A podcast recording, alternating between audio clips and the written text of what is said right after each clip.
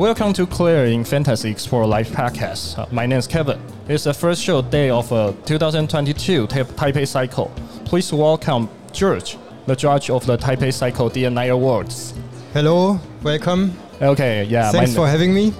Okay, my name is Kevin. And then, yeah, the first question is please introduce yourself and give the brief of Taipei Cycle d&i Awards. Okay, so my name is George. I'm originally from Germany and I'm in Taiwan already since 20 years. And uh, I work here in a design studio called Create. Yeah. That's the biggest design studio in Taiwan. Yeah. And uh, I'm industrial product designer. At Create, we make a lot of uh, products for consumer electronic. PC gaming is really big, especially in the last couple of years. And uh, we also work a bit for medical industry and, of course, uh, the cycling industry. We do a couple of accessories and recent years more and more e-bike design. Uh, Taipei Cycle d&i Award is an award is held every year in January and international and uh, local companies can submit their products and their bicycles, their components, and uh, they can yeah, measure each other uh, in terms of design and also innovation. And the award is actually a really great platform, especially for small companies and startups, because they get really good exposure here. So if you win an award with a startup, then uh, your products will be showcased here outside of the cycle show. Yeah. And in normal years, with a lot of international traffic, uh, people coming from all over the world, your products get showcased and you get a lot of good advertisement with your company. Okay. Got it. So, uh, just curious, what is the key value of the d&i awards? Well, one value is that, of course, for the company, it's a good uh, platform to get their name out um, for marketing. But uh, it is also a big value that you can see um, overview of the bike industry and what is happening in terms of innovation and uh, upcoming trends. So uh, all the categories from complete bicycles, e-bikes that is actually separated, and components, uh, wheel sets, uh, accessories, all the way to really small parts. There's uh, actually it gives a very good overview of what's happening in the industry, and I'm doing that now already the fifth time. Um, yeah. I think in the last 12, 13 years. And yeah, looking back, it's a really nice progression and interesting to see what uh, comes out every year. Okay, so please show some trends about like if you've done a job before. So what's the trends before like the past few years? Mm-hmm. So one big trend um, I can see it's already ongoing since probably uh, three years is cargo bikes. Then another big trend uh, is uh, that in recently one or two years, uh, bike categories are merging together. Yeah. For each trend, I will tell a little bit more afterwards. Another trend is the electrification of bicycles and micromobility. And the last, sustainability. Well, sustainability is not only a trend in the cycling industry, it's especially uh, in the consumer electronic and fashion industry. It is yeah. very hot topic.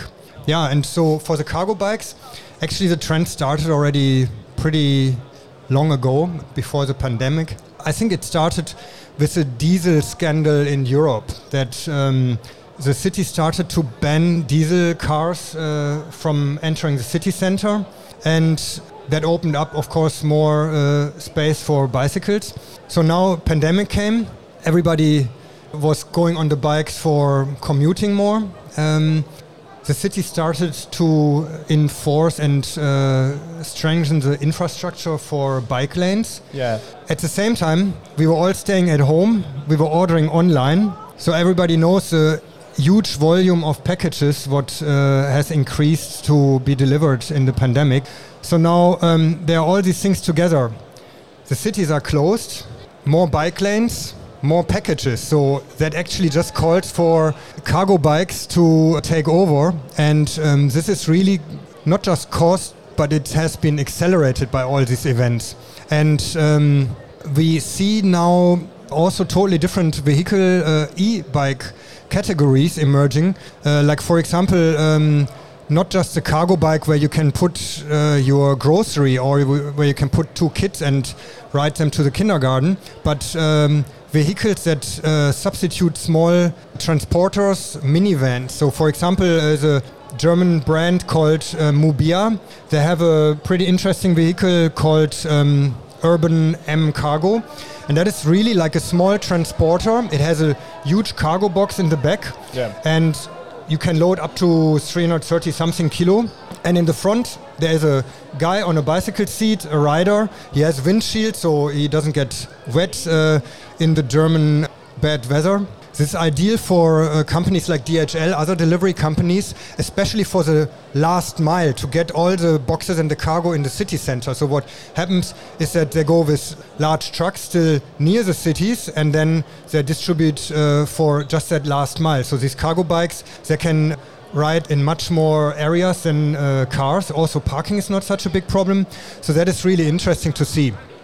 Then uh, the next is um, bike categories that are merging. One big thing is gravel bikes, and uh, gravel bikes is nothing else than a road bike mixed with a mountain bike. So actually, we have that already since probably 20 years, especially in the UK that was popular, but it was always staying a niche. But in the last one or two years, that became really trendy. So like a lot of friends who ride uh, road bike now they're on gravel bikes. It's basically better, sturdier tires, a little bit knobby, and um, disc brakes and so on.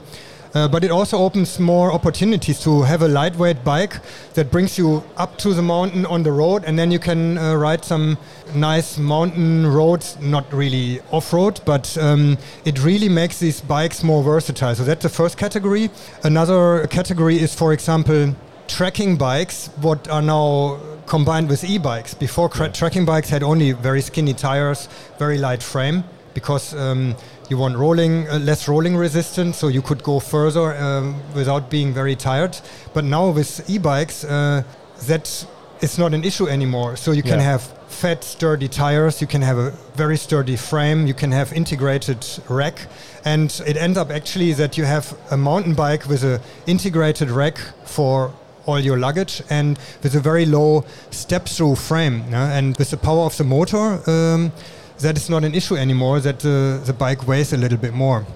Okay, so George, what do you think about the uh, Taiwan bicycle industry? So I think uh, Taiwan bike industry was always uh, the heart of the bike manufacturing in the world uh, in terms of volume. We have uh, huge companies here like yeah. um, Merida and Giant. All the high-end bikes are still made in Taiwan, and then others in China and Vietnam and yeah. so on. So um, what we can see also that Taiwan is really a hub to Asian manufacturing.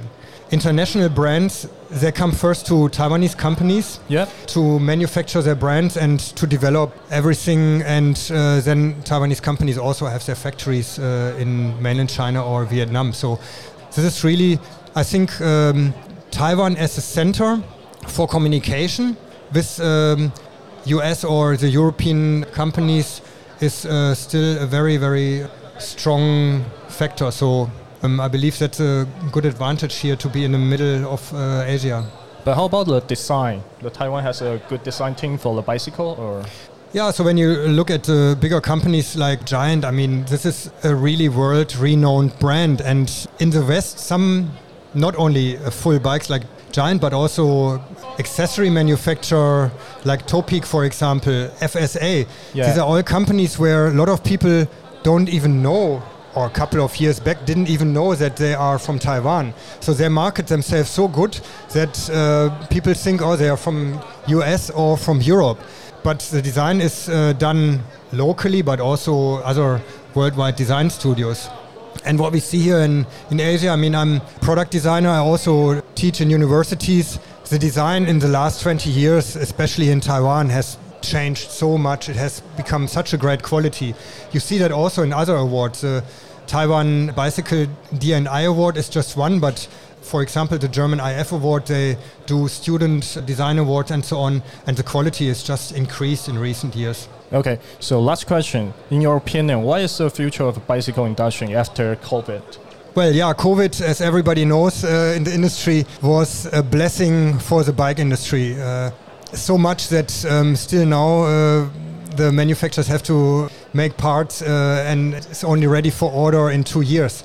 So um, people got more on e-bikes. So th this trend, I think, has just accelerated with the pandemic. The same like the cargo bikes, the e-bikes. It would have come, but it came now much quicker. Lots of people got on bikes because they wanted to commute to work instead of sitting in a crowded bus. Then during the pandemic, we know people stayed in lockdown. All the indoor bikes like uh, Wahoo or, or, Peloton became very popular. Now this, unfortunately, since last year, or fortunately, pandemic is getting not so big of a threat anymore. People go out. People don't want to stay at home anymore. Those companies uh, took a big loss already since uh, last year in the fourth quarter. People want to go out now on bicycles. Now, what I heard is that at least here in Asia, for low entry bikes, the market is already a bit saturated. But I believe that people who, because of the pandemic, got into cycling, they will over time want to upgrade to a better bike. They need to change components, something breaks. No? So this is uh, something where the cycling industry will benefit from. But people still talk about there's a decline and a worry maybe that this year it won't be as good anymore. Maybe not as good as in the last two years. I mean, it can always go up in business. But uh, there's another new factor, very unfortunate, what I was thinking about the war in Ukraine right now. Gas and uh, oil prices are skyrocketing. Yeah. So now I just heard the news yesterday in Germany. Uh, diesel is first time in history more expensive than regular gas. It's over two euro, what is about 65 NT dollar or 130, 1.3 US dollar. So this is really unheard of. So people in Europe, they will definitely think twice before they take their car. And if the weather is good, like today here, yeah, then you get your bicycle and you go to the grocery shop because hey, you can save uh, your petrol and you can save your money. And um, when it comes to money, then you can change people's minds really quickly. So unfortunately, uh, that is a trend what I think will um, help the cycling industry. Hopefully, uh, only short term, but I guess um, this will last at least the whole summer. Once people are used to commute on bicycles, then uh, they will continue it. Even maybe actual need is not there anymore. Yeah. Okay. George, thank you for being with us, and then good luck. Thank You're you. welcome. Thank you very much for having Thanks. me. Bye and good luck for business to everybody here on the Cycle Show. Thanks. See you next year.